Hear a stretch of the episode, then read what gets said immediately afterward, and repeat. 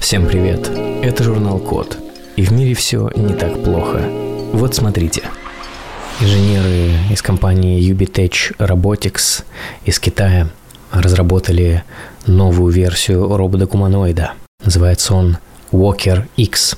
Продвинутая модель двуногого робота. Он умеет взаимодействовать с людьми, подбирать предметы и избегать препятствия. Как он работает? Руки, ноги и голова приводятся в движение 41 шарниром с серводвигателями с высоким крутящим моментом. Пальцы на руках робота могут выполнять задачи, требующие мелкой моторики, например, открывание крышки бутылки. Walker X самостоятельно перемещается в знакомых и новых местах, используя камеры глубины, чтобы избежать столкновений. Робот ходит со скоростью до 3 км в час и может адаптироваться к разным типам поверхности, в том числе к лестницам и наклонным поверхностям. Общение с людьми происходит двумя способами. С помощью системы распознавания речи и синтеза голоса и большого экрана на голове, который может выражать 28 типов эмоций. Роботы-гуманоиды все еще очень отдаленно напоминают гуманоидов, но вот этот выглядит довольно интересно. Обязательно найдите на YouTube видео Ubitech Walker X. Walker как ходок, Walker. И посмотрите, выглядит как будто его разрабатывали в компании Apple. Очень даже презентабельно. Подождем еще 2-3 десятилетия, и, может быть, следующую бутылочку безалкогольного пива нам принесет робот-гуманоид. Мечтать не вредно. Исследователи Калифорнийского университета, Мэрилендского университета, Массачусетского технологического института и университета Карнеги Меллона из США разработали мягкую роборуку, которая играет, которая играет в Супер Марио. Робрука управляется давлением. Для прохождения первого уровня игры написали программу, которая подает разное давление на роборуку и управляет ее нажатиями на кнопки джойстика. Например, от низкого давления палец нажимает на кнопку, чтобы Марио шел, от высокого, чтобы прыгал. В чем, собственно, прорыв?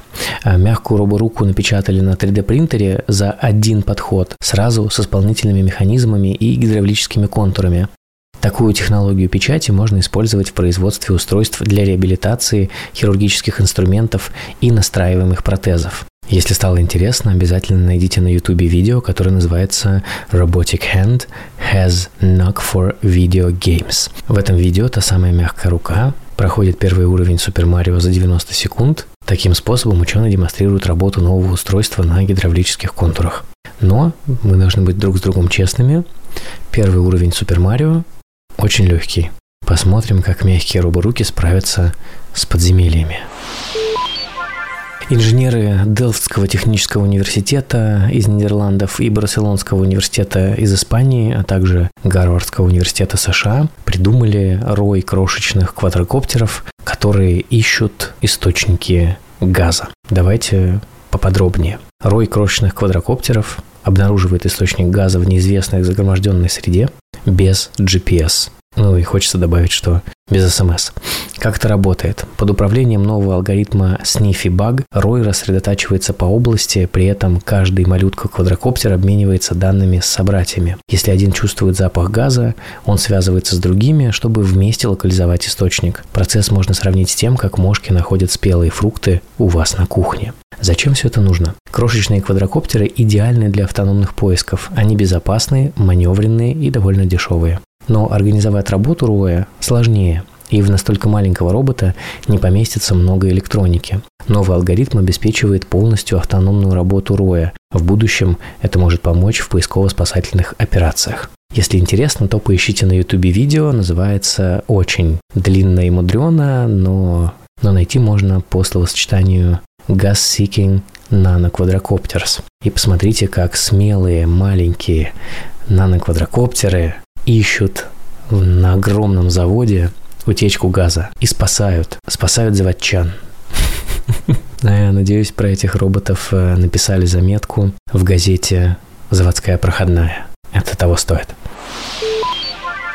А еще одни дроны, которых разработали в компании Corvus Robotics из США, проводят инвентаризацию склада. Это такая система отслеживания складских запасов автономными дронами, которые могут летать без присмотра в течение нескольких недель. Там, где людям требуется месяц, система проведет инвентаризацию за пару дней. Как это работает? При запуске система строит карту рабочей области, которая включает геометрическую и семантическую информацию, где и что лежит. Каждый дрон регулярно облетает склад и обновляет карту, сканируя 200-400 позиций в час. Планировать движение дрону помогает 10 камер, которые обеспечивают обзор на 360 градусов. Вычисление данных происходит прямо на борту дрона. Подзаряжаются они каждый на своей док-станции. Зачем все это нужно? Ну, довольно очевидно. Автоматизация складских процессов давно идет полным ходом. Мы уже видели грузчиков и сортировщиков, которые на самом деле роботы. Теперь роботам можно отдать ведение учета, нудного, а порой и опасного, если речь идет об огромных высоких складах процесса. Если хотите посмотреть, как это работает, ищите на YouTube видео по запросу Corvus One Intelligence Platform. Ну а я уже могу предсказать, что в будущем мы будем с утра заходить в пятерочку за свежими продуктами и видеть довольно улыбающееся лицо дрона, который проводит складской учет. В окошечке главный по качеству продуктов Corvus One и его серийный номер. Было бы интересненько. Исследователи Национальной лаборатории Сандия из США создали нейронку, вдохновившись мозгом стрекозы. Обычно разработки в области искусственного интеллекта представляют собой алгоритмы, имитирующие человеческий мозг, орган, в котором 86 миллиардов нейронов, и работают они все параллельно. Для многих задач подойдут и более простые решения. И тут ученые вдохновились мозгом стрекозы, эффективность которого очень высока при меньших ресурсах, всего около миллиона нейронов. Вот этой самой стрекозе требуется всего около 50 миллисекунд, чтобы среагировать на маневр жертвы. А вам? Слабо? Э, повторяя нервную систему стрекозы, создали трехуровневую нейронную сеть. Первый уровень фиксирует визуальные данные и сообщает системе, где находится объект. На втором уровне принимается решение о движении в сторону объекта. Третий уровень выдает команды о перемещении. Во время тестирования смоделированная стрекоза успешно перехватывала добычу. Зачем все это делается?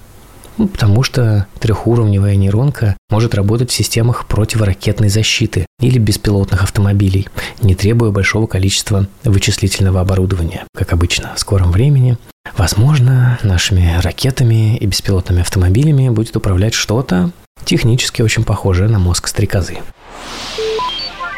И к новостям из России. Специалисты Национального медицинского исследовательского центра фтизиопульмонологии и инфекционных заболеваний Минздрава России разработали уникальное вещество для лечения гепатита Б. Есть проблема. Гепатит Б – это вирусное инфекционное заболевание, которое поражает печень. В мире живет более 250 миллионов человек с хроническим гепатитом Б. Это довольно много. Каждый год умирает почти миллион больных. При этом излечиться от гепатита Б пока невозможно, можно только купировать. Решение следующее. Ученые а, разработали новое действующее вещество для лечения гепатита Б. В его основе измененный белок, который может в течение нескольких дней уничтожить более 99% вируса гепатита Б в пораженных клетках. Новое вещество не токсично и безопасно.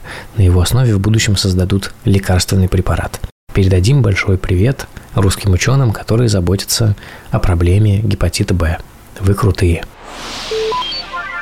Компании Моторика и OCSI AI из России, они разработали новые киберпротезы рук, которые могут работать с сенсорными экранами. Проблема такая. Более полутора миллионов человек в мире нуждаются в протезах рук. Из них только каждый десятый получает помощь. Чаще всего протез оплачивает страховая компания или государство, поэтому выбор моделей невелик. Не можете выбрать Android, у вас будет протез или на macOS. О том, чтобы полученный протез руки был пригоден для работы с сенсорными экранами современных устройств, говорить не приходится. Такие протезы могут стоить 30 тысяч долларов. Это довольно дорого. Есть решение добавить графен потому что графен – это одна из лучших вещей в мире. Куда бы вы ни добавили графен, все становится сразу прекрасно. Пальцы киберпротеза руки оснастили накладками из силикона с графеновыми нанотрубками, которые проводят электротоки человеческого тела. С этими напальчниками протез может работать с сенсорным экраном. Графена требуется немного, нанотрубки в 50 тысяч раз тоньше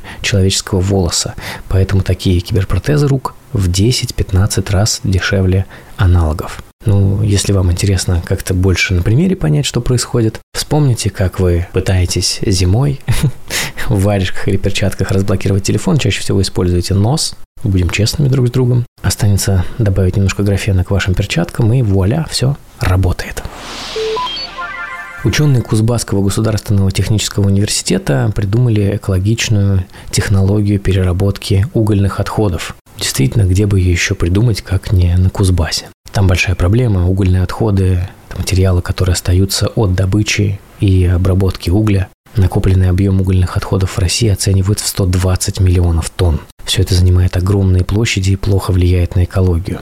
Остатки железа, марганца и алюминия в угольных отходах загрязняют поверхностные и подземные воды, а токсичные компоненты отравляют почву. При сжигании угольных отходов в атмосферу попадает много вредных веществ. Ну и, собственно, ученые из Кузбасса разработали новую экологичную технологию переработки. С ее помощью из угольных отходов получается газообразное топливо, сходное по составу с природным газом. При сжигании такого топлива выделяется в 2,5-3 раза меньше вредных веществ. Его можно использовать в жилых домах, котельных и для заправки автомобилей. На базе технологии можно создать малогабаритные установки для переработки различных видов отходов, включая органические.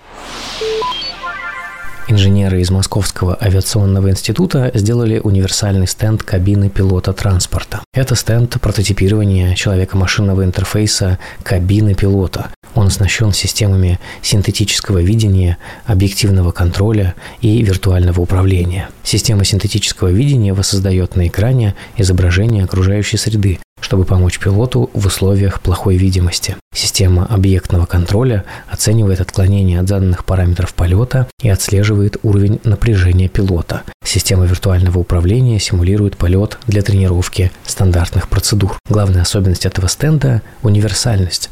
Вся программно-аппаратная часть легко перенастраивается. Так что стенд может имитировать кабину самолета, беспилотника, вертолета, поезда, парохода, автомобиля, чего угодно. Зачем все это сделано? На таком стенде можно тренировать пилотов, машинистов и водителей, имитируя различные условия. Можно определить оптимальный вариант проектирования кабины и снизить расходы на разработку или модернизацию разных видов транспорта. Было бы здорово, если бы со временем нам начали выдавать права, потому что мы сдали на них внутри стенда прототипирования человека-машинного интерфейса кабины пилота. Я бы не отказался.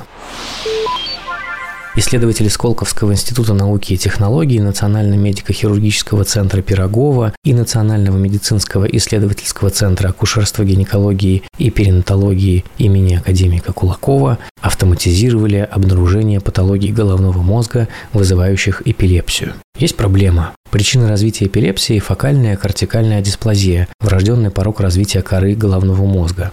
Для диагностики ФКД чаще используют МРТ-изображение головного мозга, но опытных специалистов-рентгенологов не очень много, а неточность локализации очагов эпилепсии может привести к ошибкам при хирургическом вмешательстве. И тут ученые решили автоматизировать обнаружение фокально-кортикальной дисплазии. Для этого разработали собственную систему маркировки изображений МРТ и обучили сверточную нейросеть на размеченных снимках головного мозга здоровых людей и пациентов с ФКД. Во время испытаний очаги ФКД были успешно обнаружены у 11 из 15 больных.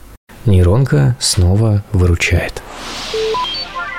Инженеры лаборатории Касперского создали российскую систему распознавания объектов. Касперский Neural Networks – система визуальной аналитики, которая распознает различные объекты на изображениях. Как это работает? Система идентифицирует и классифицирует по группам людей, дома, автомобили, животных и другие объекты в реальном времени. Нейронка натренирована на десятках тысяч изображений и продолжает обучаться в процессе работы. Систему уже установили на промышленные беспилотники Albatros M5 и Albatros D1 один. Данные могут быть обработаны на обычном ноутбуке, на сервере или даже на борту дрона в воздухе для экономии времени. Система способна анализировать изображения сразу с нескольких беспилотников и показывать их нескольким операторам в едином веб-интерфейсе. Зачем все это нужно?